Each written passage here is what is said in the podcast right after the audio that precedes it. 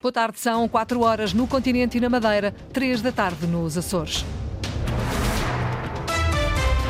Vamos olhar para as notícias que estão a marcar esta segunda-feira, 26 de fevereiro, Miguel Soares. Depois dos relatos de dificuldades por parte dos contribuintes, o Ministério das Finanças admite uma afluência acima do normal ao portal das finanças. É o último dia para validar as faturas do ano passado. PS e PSD estão disponíveis para um consenso na Justiça, abertura manifestada no debate das rádios por Pedro Nuno Santos e Luís Montenegro. A esta hora o Porto está com 12 graus, estão 14 em Lisboa, 17 em Faro e também em Ponta Delgada, 20 no Funchal. Edição das 4 com Miguel Soares.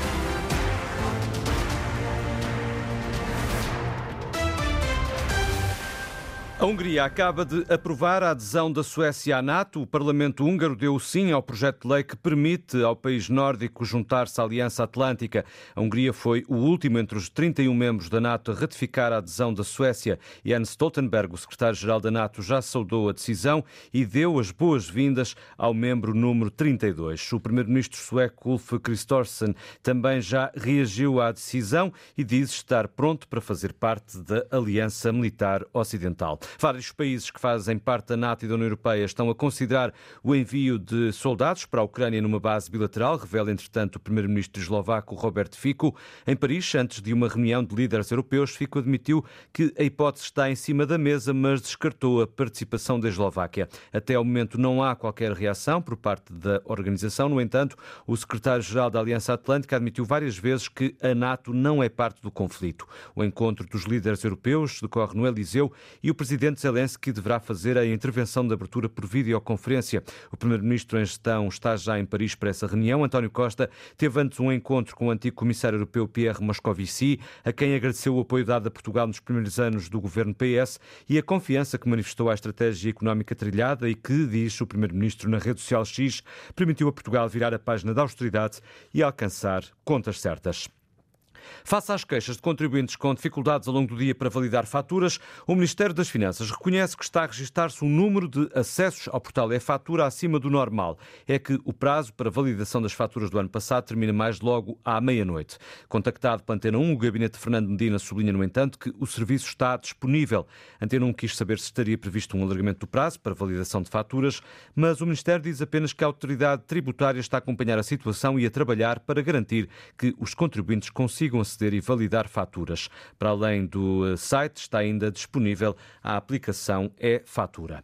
PS e PSD admitem um pacto para a justiça com os casos judiciais a marcarem a atualidade. A Procuradora-Geral da República não saiu ilesa do debate desta manhã na rádio, Joana Carvalho Reis. São muitos os casos em que o Ministério Público vê conclusões contrariadas por juízes, lembra Luís Montenegro, e por isso o mandato de Lucília Gago não pode ter grande avaliação Merece uma nota, enfim, mais negativa que positiva. O líder da Aliança Democrática insiste. O Ministério Público, é bom que se diga, não existe para acusar. O Ministério Público existe para investigar. E desse ponto de vista, os últimos exemplos não têm sido bons para o Ministério Público. Pedro Nuno Santos é mais cauteloso na avaliação à Procuradora-Geral da República. Há um clima, neste momento, de dúvida, de, de desconfiança. Isso existe, quer dizer, não vale a pena nós negarmos. O secretário-geral socialista não quer fazer críticas diretas a Lucília Gago, até porque o mandato está a terminar, mas defende a necessidade de combater a desconfiança na Justiça. E é por isso que nós temos que fazer esse debate. E está disponível para um pacto. Não tenho nenhum problema, antes pelo contrário, acho mesmo que esse consenso deve ser procurado também com o PSD. Luís Montenegro aceita o desafio. Sim, não vamos poder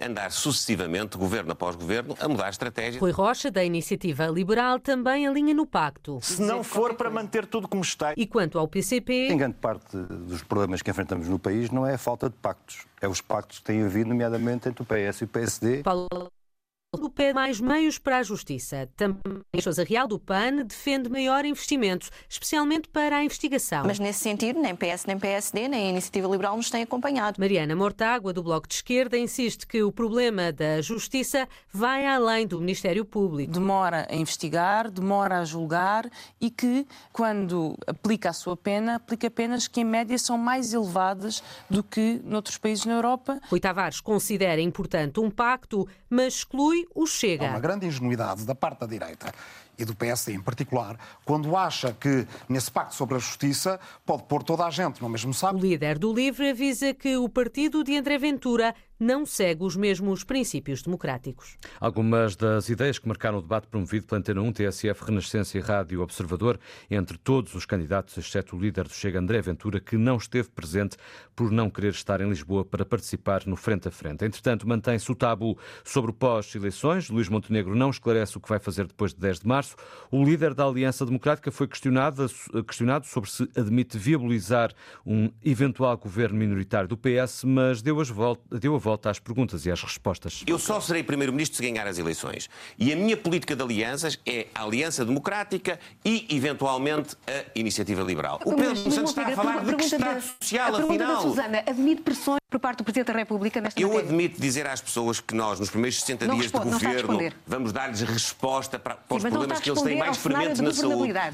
Quanto a Pedro Nuno Santos, voltou a insistir que os socialistas vão viabilizar um executivo da AD se perderem as eleições e se não for alcançada uma maioria à esquerda. Ainda assim, o líder socialista não se compromete com orçamentos do Estado, nem mesmo se essa exigência vier do Presidente da República. Nós não damos é respostas sobre orçamentos. Nenhum partido, Mas, aliás, uh, anuncia votos em orçamentos antes de os conhecer. Puser como condição não, que haja isso, uma viabilização do eu, primeiro eu peço orçamento desculpa, nós temos muito respeito pelo Sr. Presidente da República e pelo povo português e, e, com o nosso programa, com as nossas propostas, com as pessoas que votam em nós. Por isso nós não podemos. Portanto, não dar, aceitará essa pressão nós não podemos dar, Nós não podemos dar sentidos de voto a documentos que nós não conhecemos, tão importantes uhum. como o Orçamento de Estado. O secretário-geral do PS defende ainda que, num cenário de maioria à esquerda, deve haver um acordo escrito, uma condição que foi de resto imposta em 2015 por Cavaco Silva, à época presidente da República. Ora, do lado do Bloco de Esquerda, Mariana Mortágua garante que não ficou surpreendida com a sugestão de Pedro Nuno Santos de ser assinado um novo acordo à esquerda depois das eleições de 10 de março, se houver uma maioria parlamentar desse lado do hemiciclo. O líder do Bloco de Esquerda entende que um novo acordo a existir tem de ser escrito. A única razão pela qual não fico surpreendida é porque esta é a única forma de haver um acordo é ele ser escrito, já foi assim no passado. Penso que devemos naturalizar essa questão e focar-nos nos conteúdos. E os conteúdos são estes: são os salários, é a educação, são as propostas para a habitação e para a saúde. É um sinal de que o acordo desta vez será mais fácil à esquerda, insisto, com Pedro Nuno Santos do que foi com António Costa. O acordo é tão difícil quanto as exigências do país. E o país hoje tem exigências mais fortes, a maioria absoluta cavou fundo muitas crises e por isso as medidas serão sempre mais exigentes, mas é a força do voto, é a força do Bloco de Esquerda que pode mudar a balança. Mariana Mortágua, questionada pelo repórter João Vasco à margem de uma ação de campanha em Lisboa. Já Paulo Raimundo não acredita que Marcelo Rebelo de Sousa obriga a esquerda a assinar acordos, nem mesmo com a exigência de aprovação de orçamentos. À direita, a Iniciativa Liberal insiste que não está disponível para viabilizar um eventual governo minoritário do PS. Rui Rocha rejeita ainda votar uma moção por parte do Chega para derrubar um eventual governo de esquerda, mas admite avançar com uma moção própria. Uma afirmação do líder dos liberais depois de Rui Tavares do Livre ter acusado a direita de fugir às respostas sobre cenários pós-eleitorais. O que a direita não responde é o seguinte: vota a favor dessa moção de rejeição do Chega. Porque eu ouvi o Rui Rocha dizer que tinha a posição mais clara de todos os partidos. O Livre já disse. E se a AD e a IEL tiverem menos deputados do que a esquerda, juntam-se à extrema-direita para derrubar uma governação sustentada à esquerda. Rui Rocha, Porque... quer responder? Eu percebo a necessidade da esquerda de trazer aqui quem não, não está. Responda, quem não está. A iniciativa liberal, se considerar que estão reunidas as condições, apresenta a sua própria moção de rejeição. Foi o último debate antes das eleições. Está disponível na página rtp.pt barra legislativas 24. Mais logo, a partir das 5h30 há jornal de campanha. No Vamos a Votos, os repórteres da Antena 1 trazem à antena os sons da campanha eleitoral. O Sindicato dos Enfermeiros Portugueses exige ao Conselho de Administração da Unidade Local de Saúde do Algarve que responda aos pedidos de reunião. Em conferência de imprensa dada esta manhã junto aos hospitais, eh, ao Hospital de Faro, Sónia Lopes, eh, dirigente do sindicato, lamenta que os vários pedidos de reunião não tenham obtido resposta e que com isso está travada a resolução de problemas que considera crónicos, nomeadamente o cumprimento de compromissos assumidos. Um deles, o pagamento de retroativos aos enfermeiros. A questão central é o facto deste Conselho de Administração continuar a não querer reunir com os representantes dos enfermeiros. Portanto, a criação da Unidade Local de Saúde deu-se em janeiro. Já prévio a isso tínhamos feito três pedidos de reunião, que não tínhamos qualquer tipo de, de, de resposta.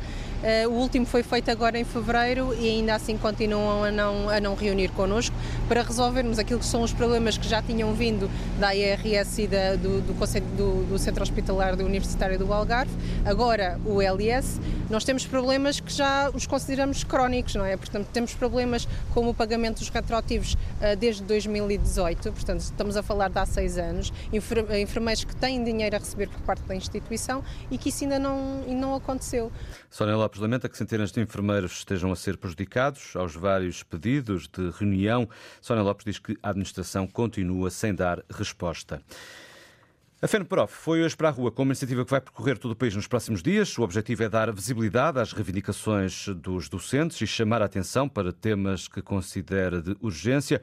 A repórter Ana Gonçalves acompanhou o pontapé de saída desta ação em Viana do Castelo. Vai ser assim até ao dia das eleições, um tema por dia que diz respeito aos problemas dos professores. Começaram hoje em Viana do Castelo para chamar a atenção para os horários e as condições de trabalho. Essencialmente a questão tem a ver com o seguinte: o horário de trabalho de um professor é de 35 horas semanais, mas eh, eh, como uma série de estudos e inquéritos que temos feito, que a FENPROF tem feito, verificamos que os professores trabalham mais de 50 50 horas por semana. Como é que isto acontece? Acontece porque o Ministério da Educação apenas considera componente letiva, que é cerca de dois terços desse horário, como uh, aulas. Francisco Gonçalves, para o secretário-geral adjunto da FEMPROF, há uma forma fácil de resolver este problema, mas implica mais investimento por parte do governo. Custa mais dinheiro e implica um reforço do investimento na educação, que é todo o trabalho com alunos ser considerado tempo letivo.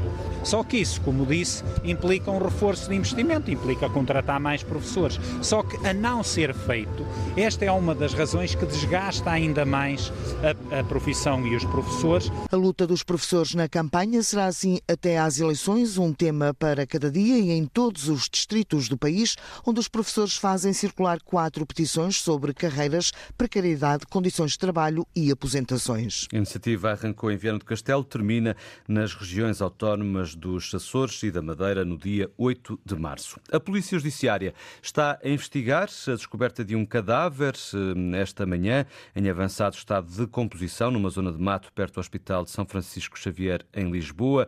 A informação foi avançada à agência Luz Profundo do Comando Metropolitano de Lisboa da PSP. Para já desconhece o sexo ou a idade da vítima, sabe-se apenas que a Polícia de Segurança Pública tomou conta da ocorrência e o caso foi entregue à Polícia Judiciária. No Porto foi encontrado hoje morto um jovem numa unidade hoteleira na zona das Antas. O alerta para a PSP foi dado perto das, da uma da tarde através do Instituto Nacional de Emergência Médica. A PSP dirigiu-se para o local. O caso passa agora para as mãos da Polícia Judiciária. As eleições no Futebol Clube do Porto vão realizar-se no dia 27 de abril, um sábado. A Antena 1 já confirmou a data que coincide com o fim de semana em que o Porto recebe o Sporting para, um, para o jogo da 31ª jornada do Campeonato de Futebol. Miguel Soares, as notícias na Antena 1, simultâneo RDP Internacional, Antena 1 Madeira e Antena 1 Açores, em permanência na internet, notícias.rtp.pt.